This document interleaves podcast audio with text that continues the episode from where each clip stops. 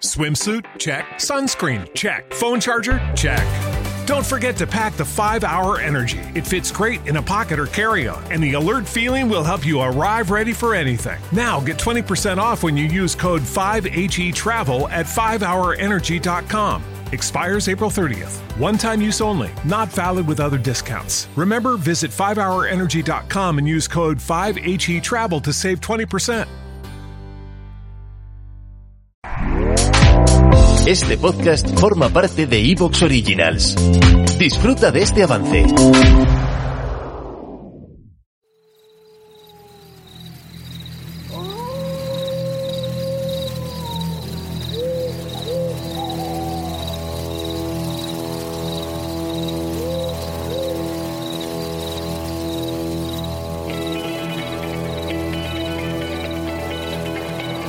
Está escuchando el podcast de Luna de Lobos.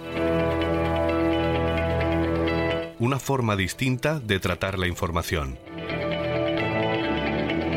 Bienvenidos.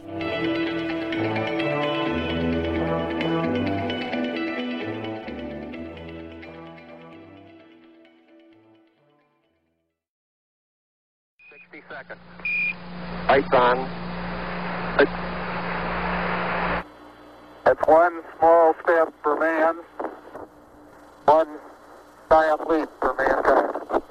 How is the quality of the TV? Oh, it's beautiful, Mike. It really is. Oh, geez, that's great. Is the lighting halfway decent? Yes, indeed. They've got the flag up now, and you can see the stars and stripes on the lunar surface.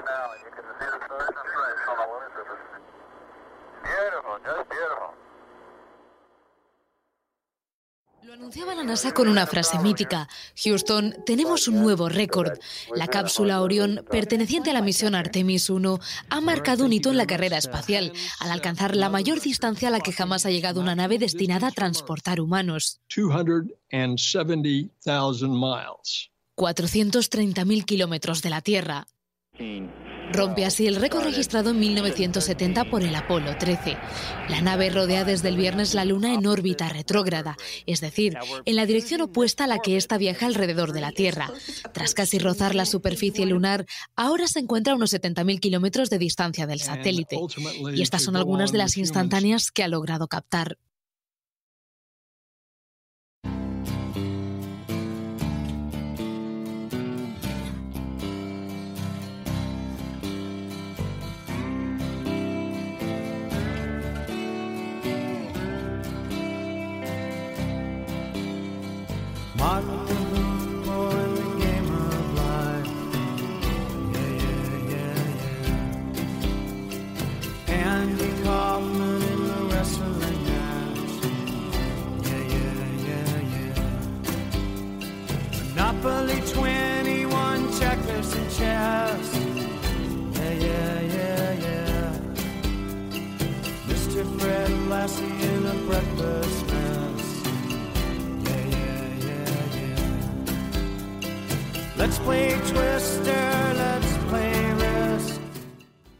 Muy buena luna, Luis Álvarez es quien les habla y esto es un nuevo programa de Luna de Lobos.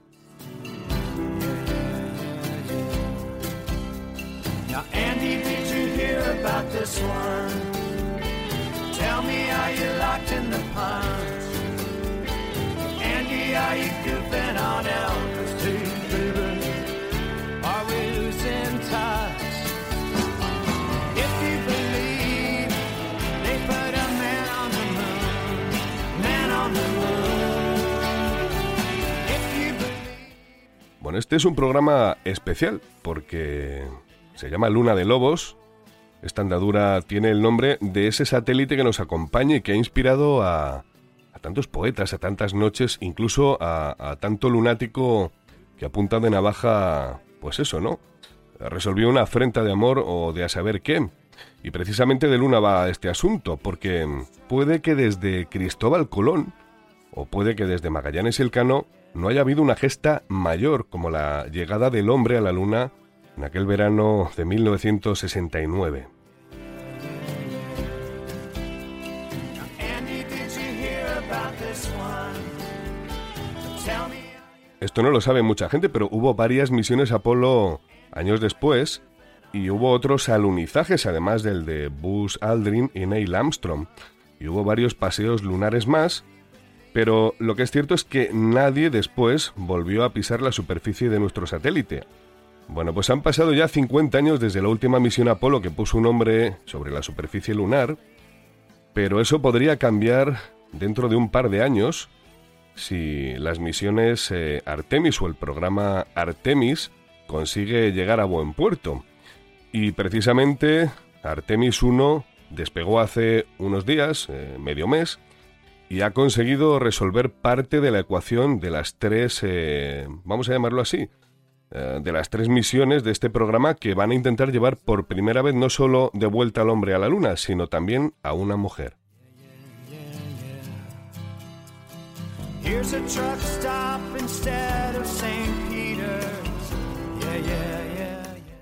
Y decía la NASA en su Twitter, Houston, tenemos un nuevo récord, parafraseando a aquella frase del Apolo diciendo Houston tenemos un problema. Menos mal que en vez de problema es un nuevo récord.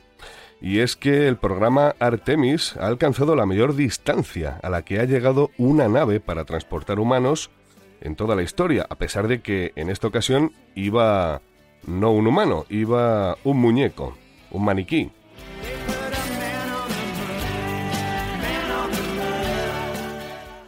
Y eso es porque la cápsula Orión de la misión Artemis 1 ha llegado hasta los 430.000 kilómetros de la Tierra, rompiendo así el anterior récord registrado en el año 70 por el Apolo 13. De hecho, en la NASA, como les gusta tanto hacer, eh, bueno, les gusta tanto no, hacen muy bien el marketing, lanzaron desde Twitter otra frase muy interesante, un pequeño paso para el hombre, un gran paso para un maniquí. Así es lo que eh, desde Twitter eh, manifestaba la NASA, también parafraseando la célebre frase de Neil Armstrong cuando pisó la Luna en aquella misión épica del Apolo 11 en el año 69. Bueno, y de todo esto vamos a hablar en esta Luna de Lobos, y como no podía ser de otra manera, pues vamos a contar con la voz que siempre nos trae lo que ocurre en las estrellas, y nos lo baja del cielo para que todo el mundo sueñe, porque siempre que hablo con David Barrado, me- no sé por qué, pero tengo las ganas de coger el telescopio esta misma noche, irme al pueblo y mirar el cielo estrellado, que por cierto él también conoce, allá en Montemayor del Río, y que es un cielo maravilloso. Y eso es importante porque este tipo de programas nos hacen soñar, nos eh, quizá devuelven no a la realidad que vivimos todos los días en tierra, sino a esa otra realidad a la que quizá habría que mirar más. Y eso es porque estamos demasiado ensimismados con lo que ocurre en la Tierra, con las guerras, con esas noticias nefastas y feas, pero ya están viendo, Luna de Lobos ha apostado desde hace tiempo por contenidos científicos de este tipo, y no deja de haber contenidos de este tipo, y sin embargo, las portadas las copan otra serie de noticias. Y fíjense, porque esto es una declaración de intenciones. En el fondo, el diario El País, el ABC, La Razón, debería haber abierto el otro día a cinco columnas con ese titular extraordinario, Volveremos a la Luna, dentro de dos años, si las cosas van bien, y además la primera mujer que pise la Luna va a ser precisamente dentro de ese programa Artemis.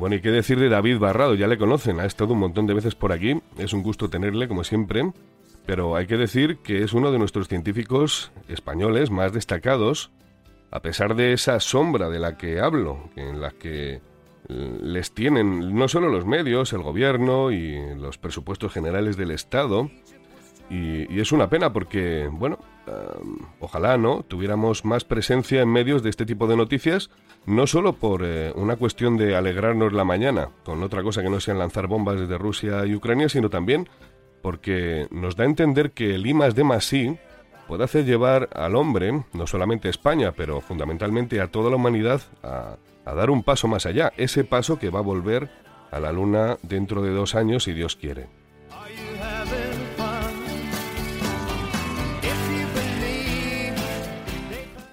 Bueno, hay que decir que David Barrado es doctor en físicas, es doctor en historia, trabaja en el CAP, que es algo así como la Agencia Espacial Española. Ya saben que estamos eh, todavía creando este organismo.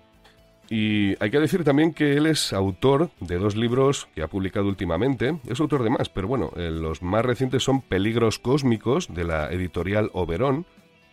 Y también es autor del libro Exoplanetas y Astrobiología, de la editorial Catarata. Ambos los pueden, por supuesto, encontrar en Amazon.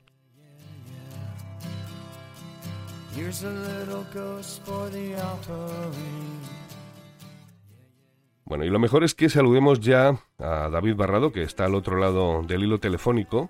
Siempre me parece que me hago eh, una imagen de él, porque nunca he estado en su trabajo, no sé cómo es su oficina, pero eh, si está en su oficina, me, no sé, le, le visualizo como a los mandos de una gran nave llena de botones, ¿no? Cuando en realidad lo más probable es que esté delante de un papel haciendo esos calculillos de los que él habla, ¿no? Extraordinarios, ¿no? Que han, eh, bueno, que han participado en tantas eh, operaciones en las que España participa en, en convenios con la Agencia Espacial Europea o la NASA. Pero bueno, no me enrollo más, vamos a saludarle. ¿Qué tal, David? ¿Cómo estás? ¿Andas por ahí? Sí, sí, buena luna, ¿qué tal todo? ¿En qué Me, río, me, ri- Sí, me sí. río porque estoy rodeado no de botones, sino de, ordenadores, de varios portátiles, todos antiquísimos, porque me Sí. cuesta eh, horrores. eh, eh, llevo dos años esperando un nuevo portátil para Sí. trabajar, pero la administración española se opone de manera eh, denodada a que me pueda comprar un nuevo portátil. Parece ser que es misión imposible. Es más difícil comprarse un portátil en, en- en España, Sí. dentro de la Administración General del Estado, que mandar una nave a la luna. Oh, madre mía. Yo recuerdo que esto lo dijiste la primera vez que...